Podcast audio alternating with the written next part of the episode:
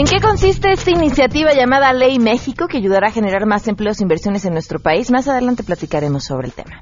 El Programa Nacional de Infraestructura del 2014 al 2018 tiene un fondo por 7.7 billones de pesos, de los cuales el 60% aproximadamente corresponde a infraestructura no energética. Esa es la parte que queremos nosotros que los empresariados mexicanos participen con un porcentaje de insumos nacionales.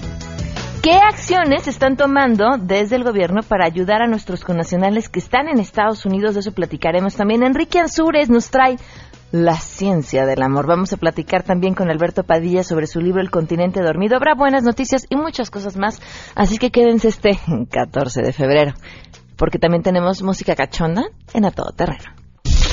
MBS Radio presenta a Pamela Cerdeira en A Todo Terreno, donde la noticia eres tú.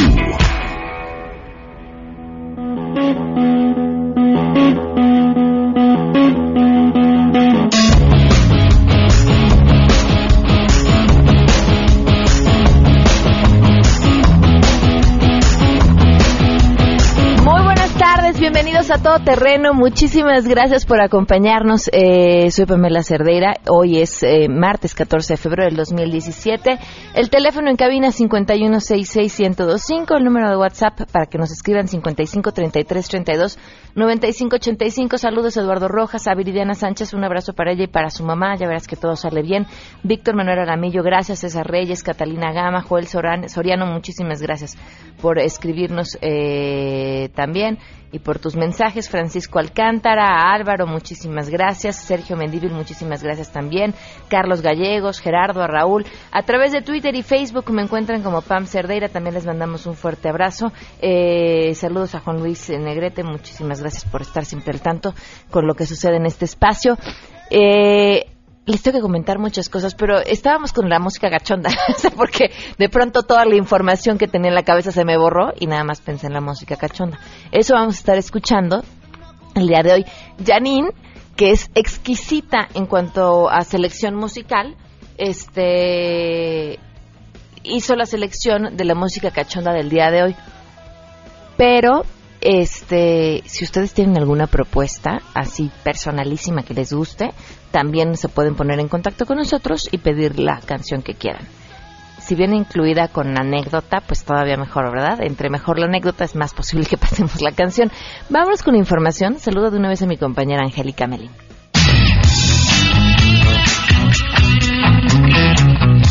La sección instructora de la Cámara de Diputados se reunirá para dar continuidad al análisis de la solicitud de desafuero contra el diputado federal del PRI, Antonio Tarek Abdalá, acusado por peculado y desvío de recursos públicos por la Fiscalía General de Veracruz. Desde la semana pasada inició el proceso de desafuero del legislador y extesorero de Veracruz durante la administración del ahora prófugo de la justicia Javier Duarte. Los legisladores darán por recibidas las pruebas que el legislador priista presentó en el transcurso de los últimos siete días. Posteriormente, correrá un plazo de 30 días para analizar los elementos presentados por la parte acusadora y por quien ha sido señalado por el desvío de 23 mil millones de pesos del presupuesto veracruzano, informó Angélica Melín. Jair Piña, quien estudia sexto semestre de la carrera de física en la UNAM, es estudiante investigador de la NASA y The Mars Society lo ha elegido como astronauta de misión análoga Simulación a Marte. Llamó a hacer puentes para la paz. Desde el espacio, no se ven las fronteras, ha dicho el estudiante de la máxima casa de estudios. Muchos niños tenemos el sueño de poder hacer estos proyectos del espacio, pero lo que más me ha motivado, sin lugar a duda, ha sido la fe de querer alcanzar más las estrellas, mi familia y el amor y el deseo por hacer crecer la ciencia. Mi abuelo, que en paz descanse, me preguntó, hey, estamos platicando un día de las misiones Apolo, y me dice, ¿sabes quién fue el primer hombre en el espacio? Y yo no sabía, tenía cinco años. Y le, le dije, no, no sé, me dijo Yuri Gagarin, cosmonauta de la Unión Soviética y es así como me comienza a interesar. Alguien que admiro mucho y mi primer artículo científico que publiqué con el doctor Pifano Cruz Zaragoza, justificamos la parte matemática con la ecuación E es igual a mc al cuadrado de Albert Einstein para calibrarle el detector. Entonces yo creo que a esas dos personas son quien admiro mucho. Les ha informado Rocío Méndez. ¿Cómo parte de los festejos por el Día del Amor y la Amistad, el cantante español Miguel Bosé dará un concierto gratuito el próximo domingo a las 19.30 horas en el Zócalo Capitalino. Lo anterior lo confirmó el jefe de gobierno Miguel Ángel Mancera, quien indicó que va a estar acompañado por varios artistas como Ana Torroja y Pepe Aguilar. El próximo domingo 19 de febrero, también en este marco del amor y la amistad, tendremos, mira, no es casualidad, no estaba así planeado, pero un artista español, Miguel Bosé, va a estar acá cantándonos el día 19 de febrero, acompañado de Ana Torroja, de Jimena Carillana, de Fonseca Pati Cantú, Sasha, Beni Ibarra y Pepe Aguilar. Así que para quienes quieran acompañarnos, 19.30, próximo domingo. También informó que este 14 de febrero estarán otorgando 4.000 cursos de ramo de flores para los que no tengan la posibilidad de comprar uno y quieran regalarlo a sus parejas. Reportó Ernestina Álvarez.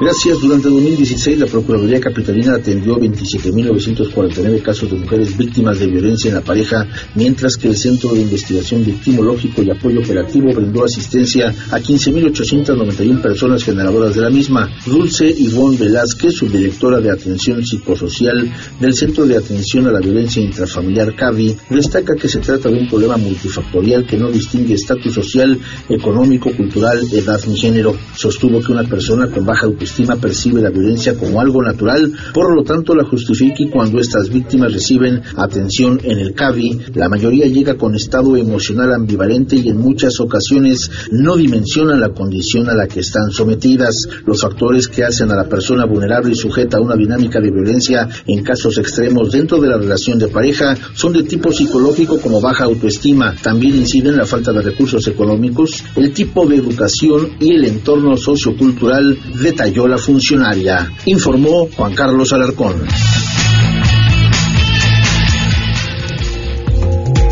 12 del día con 12 minutos, continuamos a todo terreno. Eh, le agradezco enormemente a Sergio, digo, perdón, le agradezco enormemente a Ricardo Pineda Albarrán, cónsul de México en Tucson, Arizona, que nos tome la llamada. Gracias por estar con nosotros. Muy buenas tardes. Con mucho gusto, Pamela. Muy buenas tardes. A sus órdenes. Eh, ¿Qué se está haciendo eh, desde el Gobierno de México a partir de los consulados eh, para apoyar a los connacionales?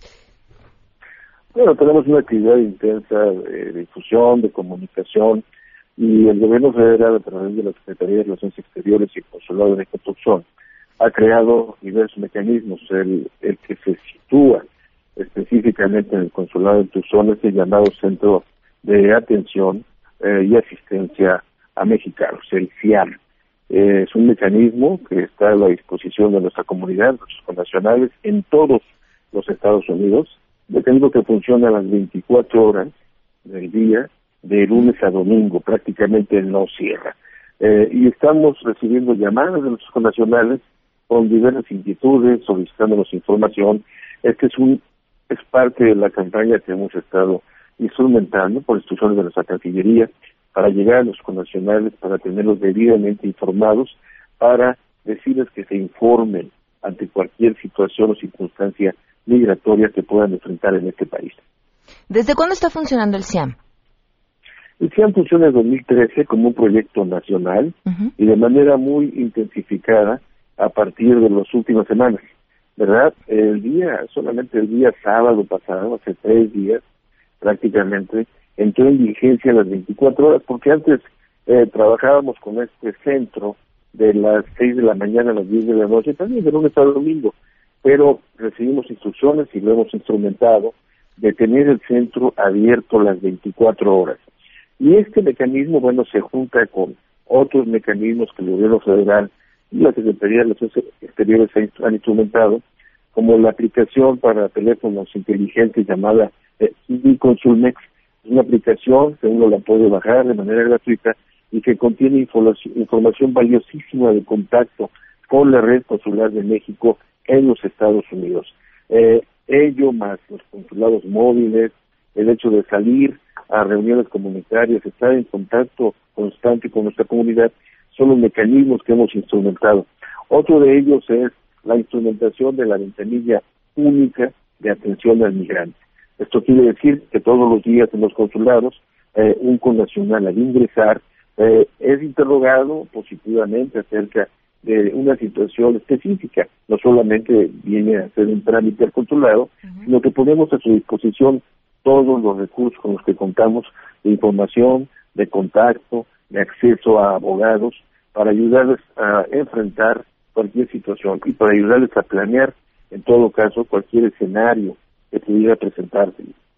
Ahora, Independientemente de que hay controversia sobre las cifras en cuanto a las eh, detenciones, ya que pareciera que no son muy diferentes a las que había en la administración de Barack Obama, lo que ha habido en estos escasos días de la administración de Donald Trump, eh, ¿lo han sentido así ustedes? ¿Sienten que está igual o hay una mayor preocupación en la población? ¿Sienten mayor movimiento por parte de las autoridades estadounidenses? Definitivamente existe mayor preocupación en la comunidad. Y tenemos que decir también, tenemos que ser claros con esto, estamos identificando, estamos observando eh, también eh, una, un exacerbamiento de las medidas de control migratorio en los Estados Unidos. Usted lo mencionó muy bien. El pasó el fin de semana pasado, ¿verdad? Hubo eh, varias redadas en seis estados de la Unión Americana, ¿verdad? Detenciones que si bien van orientadas, dicen las autoridades migratorias, a personas que tienen antecedentes migratorios negativos, algún enfrentamiento, algún encuentro con, con la autoridad en este país, también es cierto, de manera reconocida por ellos, que el 25% de estas detenciones se trató de personas que no tenían nada que ver con, con los asuntos que ellos estaban buscando. Entonces salieron afectadas personas de nuestra, nuestra comunidad, ¿verdad? Y es por ello que puedo comentar que eh, estamos observando una exacerbación de medidas de control migratorio en este país y una eh, preocupación creciente de nuestras comunidades. Si en Arizona, ¿verdad? Y en particular en Tucson, no hemos observado estos movimientos eh, de la autoridad, pues sí estamos diciendo a nuestra comunidad, mantenga la guardia alta, infórmese, eh, venga al consulado, llame al CIAM, para eso está, hágalo en la mañana, en la tarde, en la madrugada, hay personal especializado que le quiere brindar atención especializada, humana, pronta, para que usted esté debidamente informado.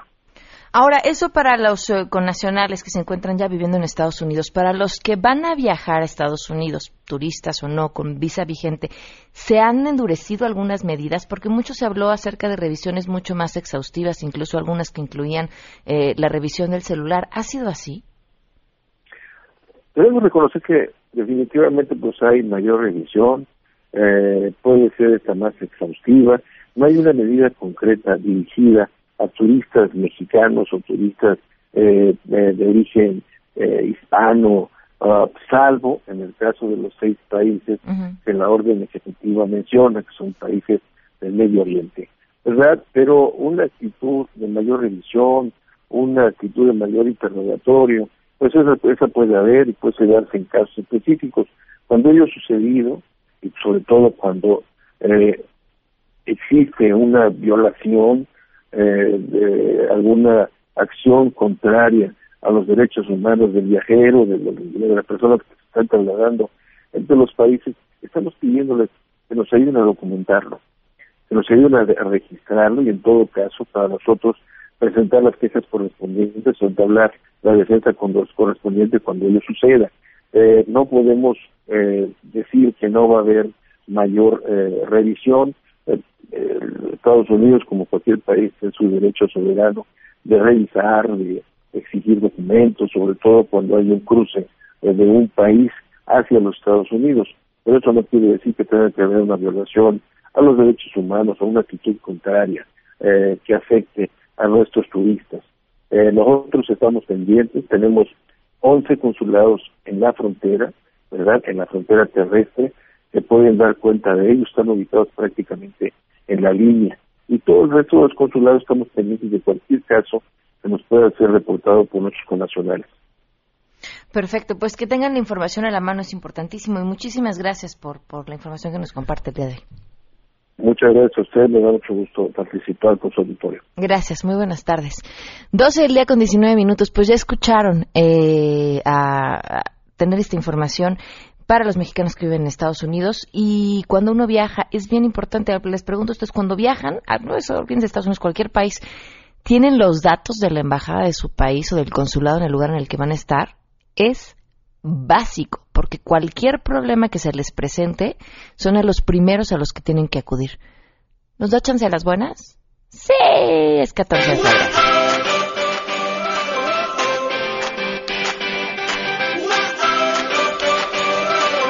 Pues les cuento, hoy el protagonista de las buenas noticias es académico del Instituto y la Facultad de Ingeniería de la UNAM, él es Sergio Alcocer, y fue elegido como miembro extranjero por la Academia Nacional de Ingeniería de Estados Unidos. Eh, parte de lo que se comenta en este comunicado que envió la UNAM dice que formar parte de esta corporación, que por cierto solo cuenta con 22 extranjeros, es una de las distinciones profesionales más importantes para los integrantes del gremio. La elección se hace con base a las contribuciones que los aspirantes han hecho a la investigación práctica y educación de la ingeniería en campos específicos o por desarrollos tecnológicos extraordinarios. Sergio Alcocer fue elegido por sus contribuciones a la seguridad sísmica de edificios en países en vías de desarrollo al mejorar los estándares de diseño y reglamentación gubernamental para su construcción. Pues muchísimas felicidades. Y ahora, una del 14 de febrero. ¿Podemos ponerlo acá? Viene.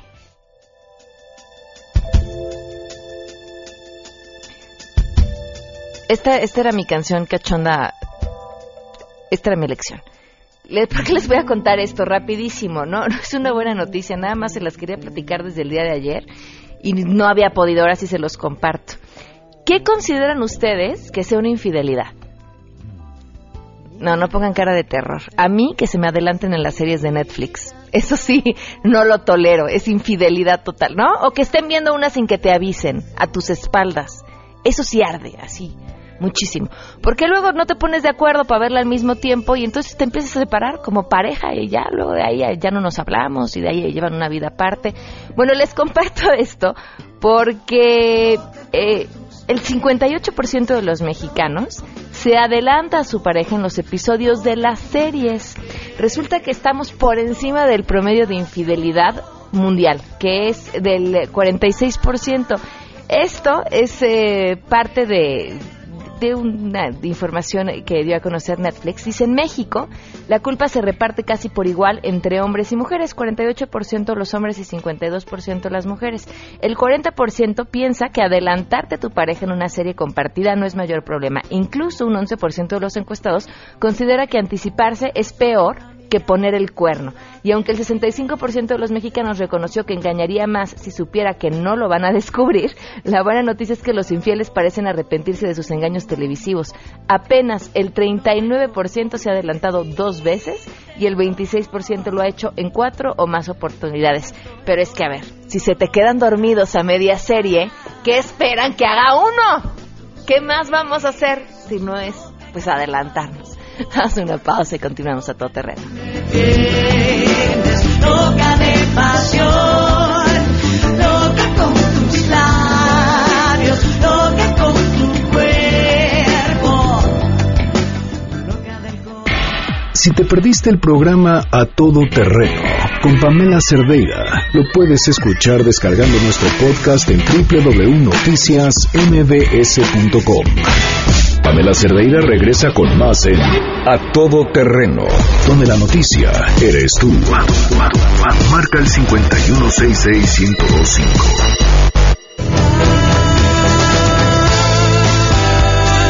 Come de mí, come de mi carne.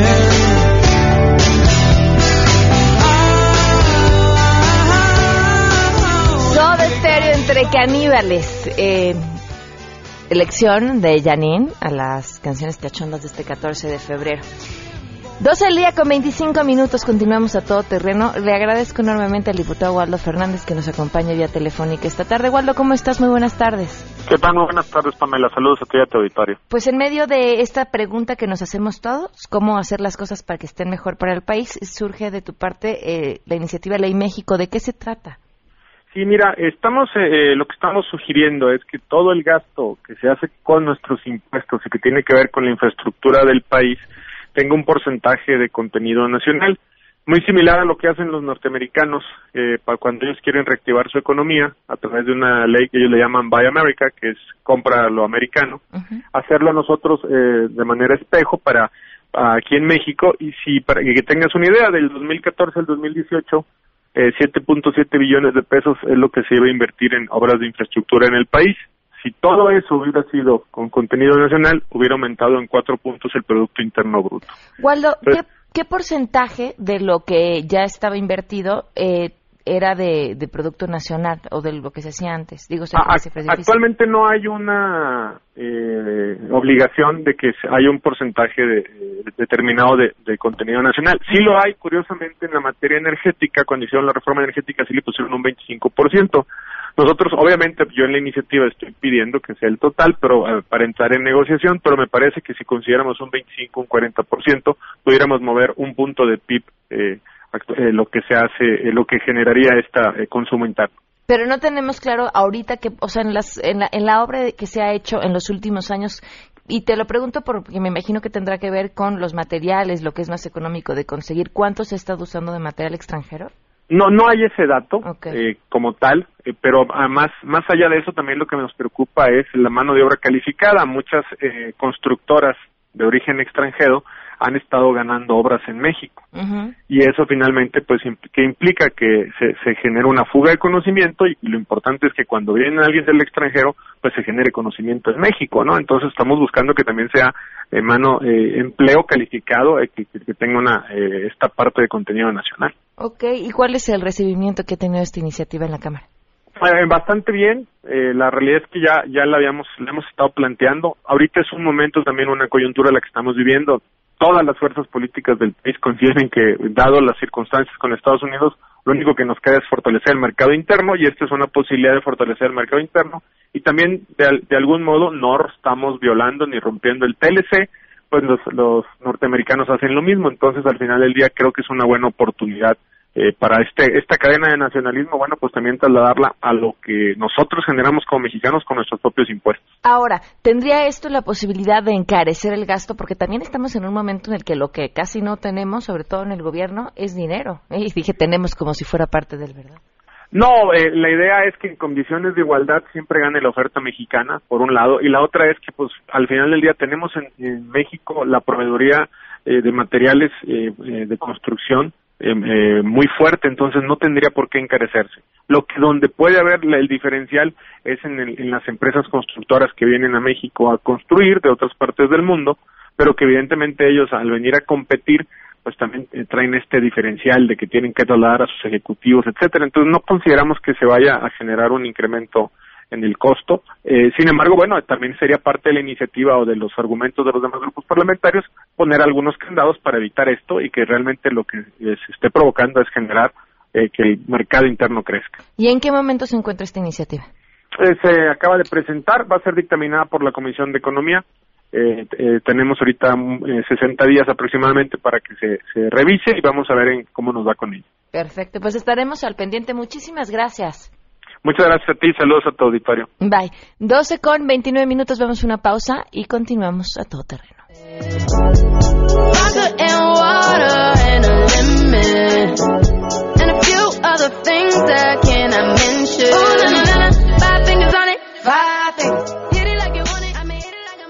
Pamela Cerdeira es a todo terreno. Síguenos en Twitter, arroba Pam Cerdeira. Regresamos. Pamela Cerdeira está de regreso en A Todo Terreno. Únete a nuestra comunidad en facebook.com. Diagonal Pam Cerdeira. Continuamos. And you've got the faith that I could bring paradise.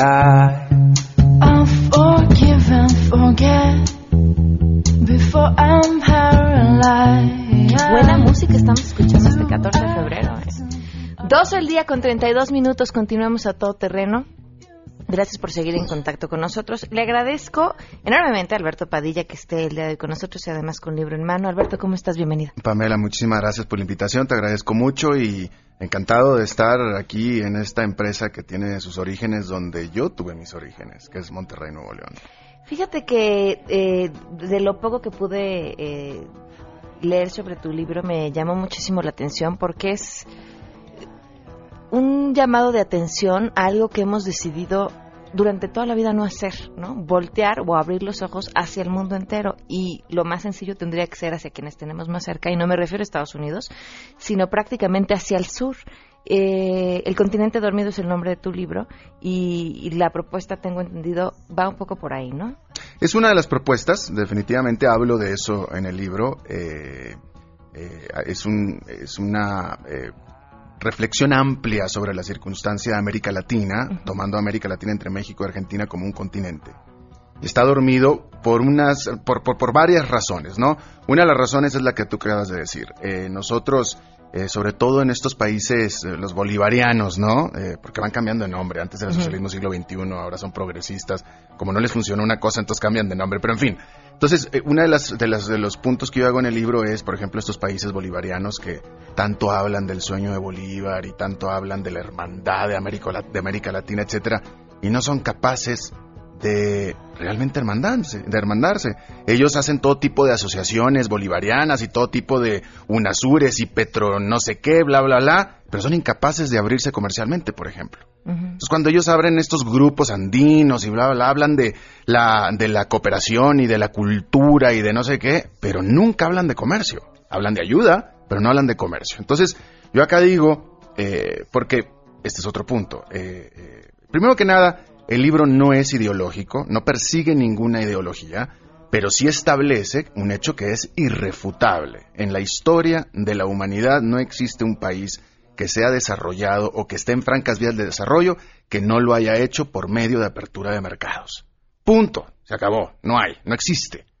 ¿Y qué pasa con Latinoamérica? ¿Tiene que ver con un, quizás es un tema ideológico el que no nos permite mo- movernos hacia esta apertura? Definitivamente es un tema ideológico. eh, de nuevo, en, en el caso de, de estos países que son los que más hablan de la hermandad y la unidad latinoamericana, desde Hugo Chávez hasta Nicolás Maduro, el propio Rafael Correa, eh, eh, Evo Morales, que son los que más hablan, ¿no? Pero son incapaces de abrir sus mercados a sus propios, con sus propios vecinos. O sea, eh, eh, Nicolás Maduro le regala el petróleo a Nicaragua, pero no abre su comercio con Nicaragua. Entonces, pero sin embargo Nicaragua, que Daniel Ortega hay que decirlo es bastante pragna- pragmático ahora, sí sí abrió comercialmente con Estados Unidos, cosa que es fascinante, pero pero entonces lo primero que tenemos que hacer en América Latina es abrirnos entre nosotros. Entonces uno de los conceptos que manejo en el libro, el famoso ALCA, ¿no? ¿Te acuerdas cuando Hugo Chávez lo mandó ALCA al carajo, no? Eh, bueno, ok, porque estaba Estados Unidos en ese, en ese, en el ALCA, de hecho una iniciativa americana. Bueno, yo lo que establezco en el libro es, vamos a abrirnos comercialmente todos entre, entre Argentina y, y México. Dejemos a Estados Unidos afuera. Y, y- y este libro lo, lo- lo escribí antes de Donald Trump. ¿De qué tamaño tendría posibilidades de ser ese mercado a la hora de conseguirnos todo hacia el sur? Bueno, grandísimo, tan grandísimo que Estados Unidos lo quería. Ok. ¿Sí? Y fíjate que México estaría en una posición privilegiada porque México es el único país manufacturero de América Latina, punto, se acabó, ¿no? Entonces, eh, eh, los, los productos que ahora eh, eh, los argentinos, los chilenos, los brasileños, bueno, los brasileños producen, pero muchos de los productos que ellos compran en las estufas, los refrigeradores, computadoras que son armadas en China, bueno, en un tratado de libre comercio con México, los pueden traer de México, ¿me entiendes? Funcionaría de maravilla. Pero entonces, hagamos el ALCA, pero sin, sin, sin Estados Unidos, pero vamos a hacerlo. Pero somos incapaces. Yo creo que México sería capaz. México tiene una vocación bastante aperturista, ¿no? Pero... Pero a ver, eh, no solamente es la capacidad, tiene que haber un liderazgo. Y, Eh, eso- y- eso y es contamos con, con ese liderazgo hacia América en, Latina. en América Latina no, na- nadie está hablando de lo que yo estoy hablando. ¿no? ¿Quién lo tiene? ¿Hay alguien Nadie, no, no, que, que ese, es otro, ese es otro problema, que, que va insertado en el título del libro, por eso se llama El continente dormido, ¿no? La, pres- la premisa principal del libro, y por lo cual se llama El continente dormido, sobre todo, es porque si tú te pones a pensar, Pamela, hace 500 años, cuando llegó Cristóbal Colón aquí, ¿de qué vivíamos los latinoamericanos en ese entonces? Vivíamos del cacao, del maíz, ¿no? Eh, de lo que nos daba la tierra. En pleno siglo XXI, en el año 2017, ¿de qué vivimos los latinoamericanos?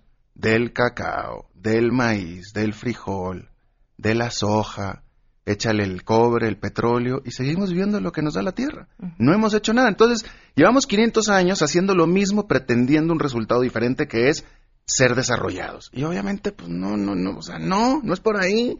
Entonces no nos ponemos eh, eh, eh, a, a trabajar, eh, somos muy buenos administrando la tierra, pero no nos ponemos a trabajar con las manos, no somos manufactureros, en el caso del resto de América Latina, México es una excepción, y definitivamente yo, yo aquí equiparo, porque yo hablo de los recursos naturales, ¿no? Yo aquí equiparo, que yo digo que los latinoamericanos usamos muy bien los recursos naturales que nos da la tierra, pero no usamos los dos recursos naturales más abundantes e inagotables que tenemos, que son las manos de los latinoamericanos, que es un recurso natural, y mucho menos el cerebro. En América Latina no se generan ideas.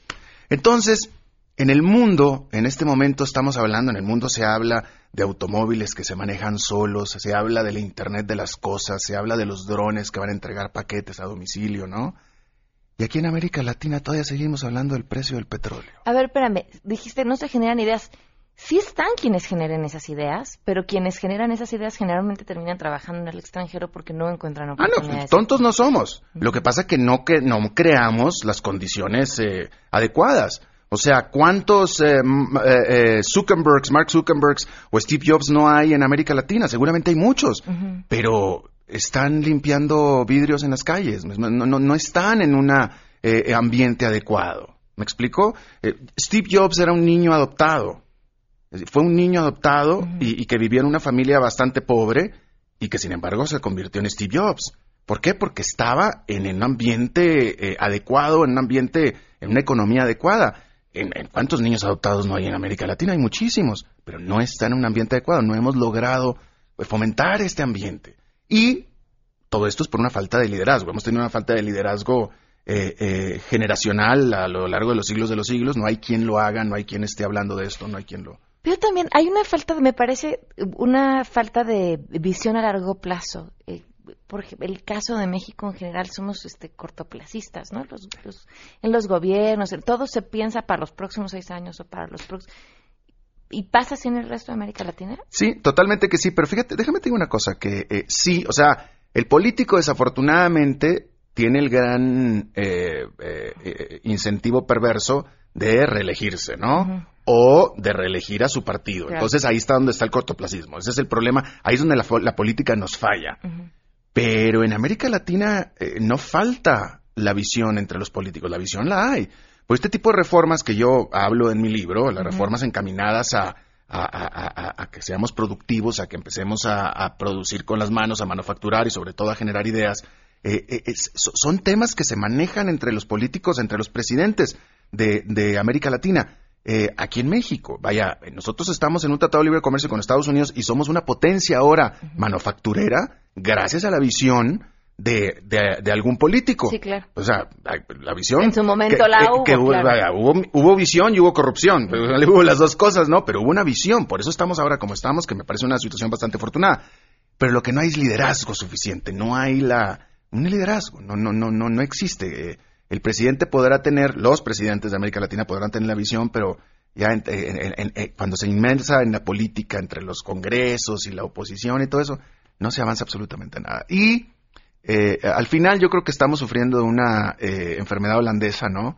Donde estamos muy a gusto dormidos en nuestras eh, commodities, en nuestros recursos naturales. En este momento América Latina está dormida esperando a que se reactive el ciclo de los precios de los recursos naturales para ahora otra vez estar muy bien. Estamos esperando a que vuelvan a subir para tener otros 10 años como los tuvimos los primeros 10 años de este siglo, ¿no? ¿Nos servirá el efecto Trump para despertar?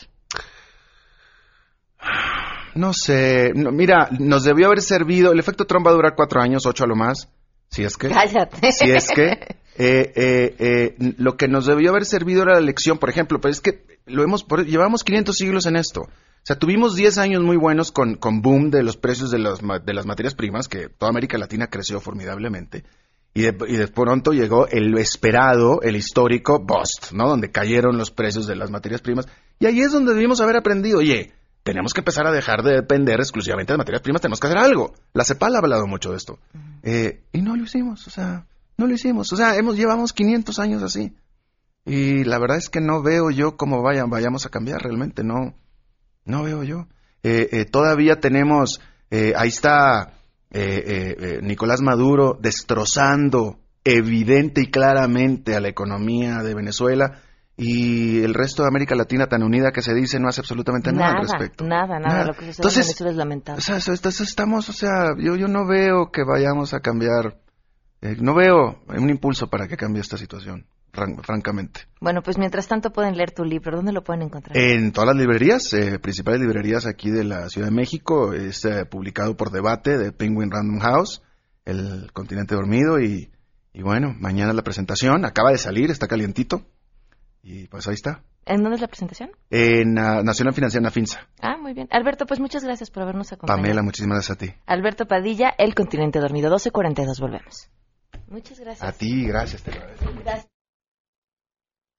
Oh, my love, my darling, I've hungered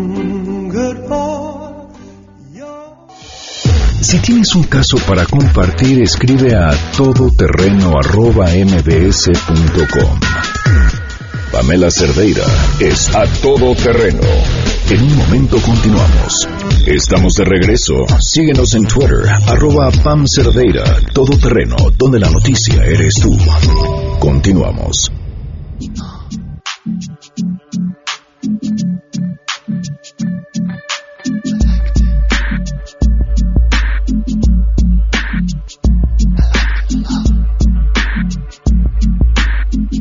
12 del día con 46 minutos. Continuamos a todo terreno. Escobedo dice: Vamos a pensar para qué queremos ser vanguardistas. Y lo digo a nivel mundial, la tecnología ha rebasado a la humanidad. Los mayas dejaron, los mayas dejaron sus civilizaciones antes de la llegada de los españoles porque habían roto el equilibrio con la naturaleza.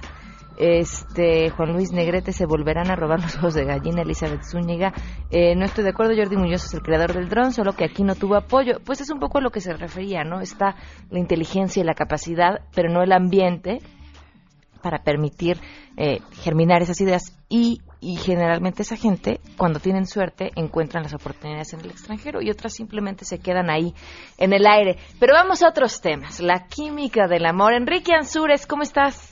¿Qué tal, Pamela? Buenas tardes y a todos los radioescuchas de A Todo Terreno. Ilústranos, Enrique. Pues mira, está súper interesante porque, bueno, ahorita, hoy precisamente que todos, bueno, no todos, algunos andan melosos, otros andan tristes, u otros de plano les es indiferente, ¿verdad? Es lo del Día del Amor. Pues el, el tema del amor ha sido un, un tema bastante este, atractivo para, para el campo de la ciencia, particularmente de la medicina, de la psiquiatría y de la psicología. Y, y sobre el tema del amor se han, se han descubierto muchísimas este, cosas bastante interesantes.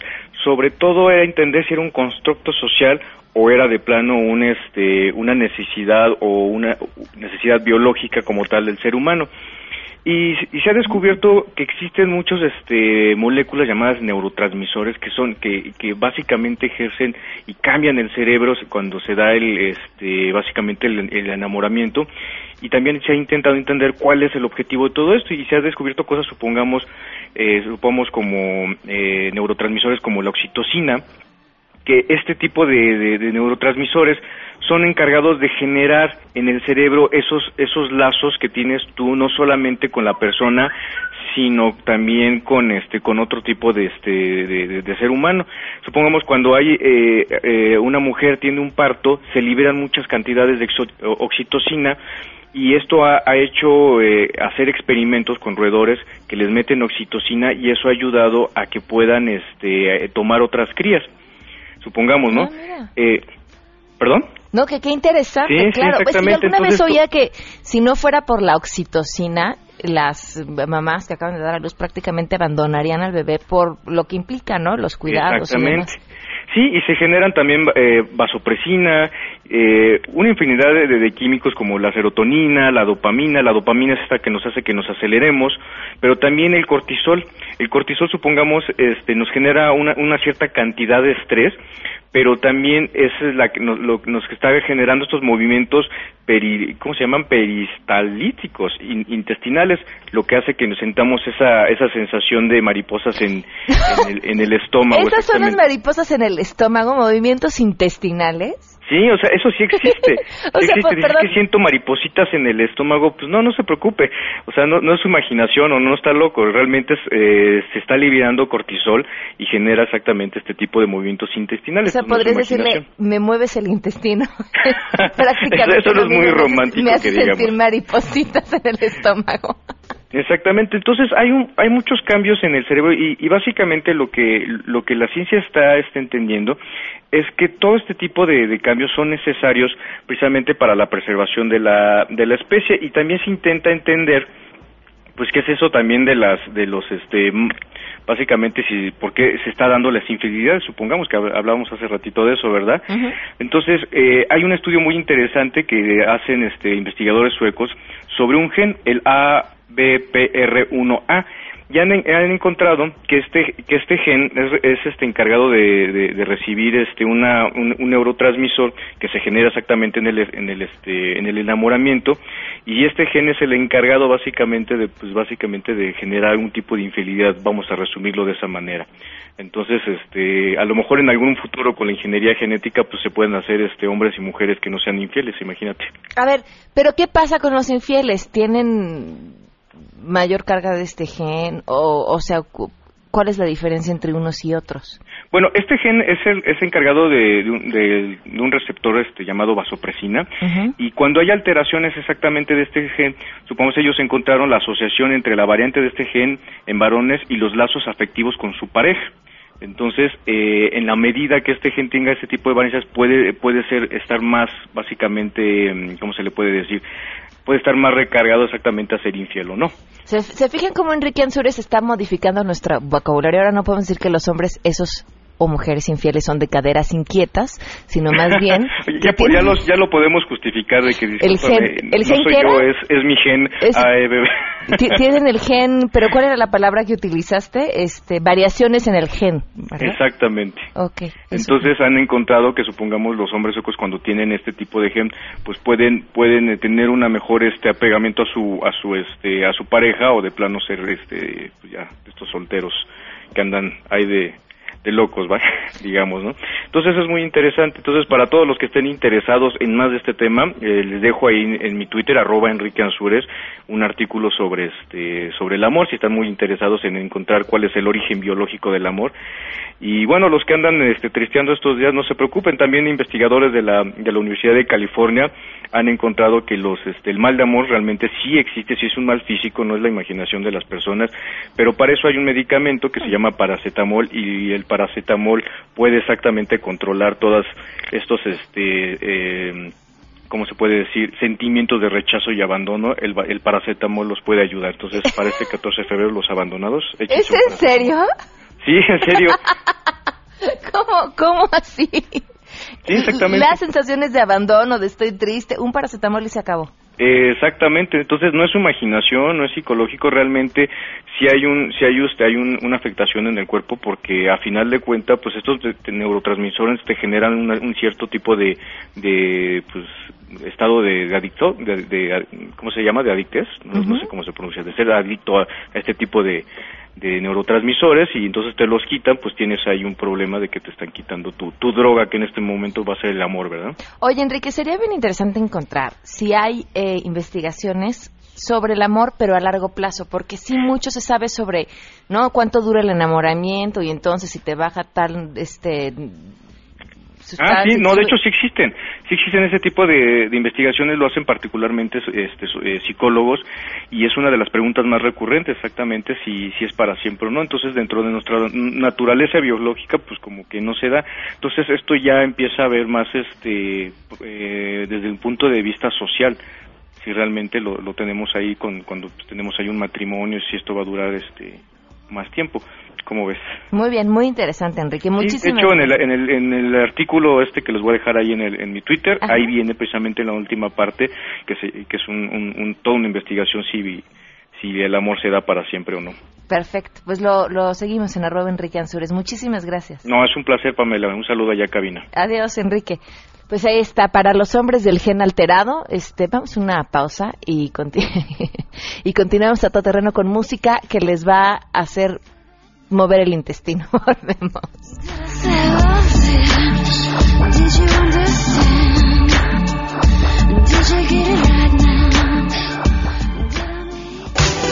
Queremos conocer tus historias. Comunícate al 5166-1025. Pamela Cerdeira. A todo terreno. Donde la noticia eres tú. Volvemos. Pamela Cerdeira regresa con más en A todo terreno. Donde la noticia eres tú.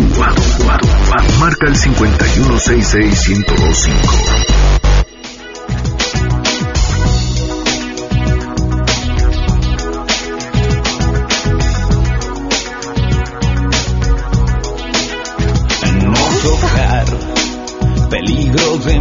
O no tocar las envidias y la calavera hacen dudar, me hacen ir más allá, verte correr, verte pedirme más. Y si volviera a nacer repetiría. Y si volviera te daría más calor. Me quemas con la punta de tus dedos. Mis manos hacen llagas en mi No solamente estamos delatando nuestros gustos musicales, también nuestra edad. Sí, si ustedes bailaron con esta, pues es que ya tienen algunos ayercitos, ¿no? Y, y si les pareció cachondo, les trajo algún recuerdo, pues todavía más. Pero fíjense, esto, esto, esto era rudo, ¿no? Era así como medio, medio cochinón. Era una canción cochinona. Rica pero cochinona, todo eso. Pero ahora, miren, ahora esto es lo fresa. Ahora, ahora esto es el amor, eh, según Enrique Iglesias. Y es que seguramente han escuchado esta canción varias veces. Y a mí me tomó por sorpresa porque a pesar de que la había escuchado, la conocía, mis hijos la cantan, el otro día sin querer puse atención en cómo comienza y casi me voy de espaldas. ¿Ya la tenemos? Nada más así, vean, lo que les pusimos hace rato era lo cochinón antes. Esto es lo fresa hoy. Solo en tu boca yo quiero acabar todos esos besos que te quiero dar. Ajá, A mí no ajá, me así los besos, claro. Claro, yo mal pensada. Nos vamos. Muchísimas gracias por acompañarnos. Este, que tengan un excelente 14 de febrero, eh, que lo disfruten con quien tengan que disfrutarlo, con su familia, con su pareja, con sus amigos. Este, que tengan una vida llena de movimientos intestinales. ¿Qué sería si no fuera por las hormiguitas, en la, digo, las mariposas en la panza? Eh, nos escuchamos mañana en punto de las 12 de día, a- del 12 del día en A Todo Terreno. Soy Pamela Cerdera y se quedan con Juan Manuel Jiménez. Riders on the storm. Riders on the storm. Into this house we're born. Into this world we're thrown. Like a dog without a bone, an actor out alone. Riders. MBS Radio presentó a Pamela Cerdeira en A Todo Terreno. Te esperamos en la siguiente emisión, A Todo Terreno, donde la noticia eres tú. MBS Radio, en entretenimiento, estamos contigo.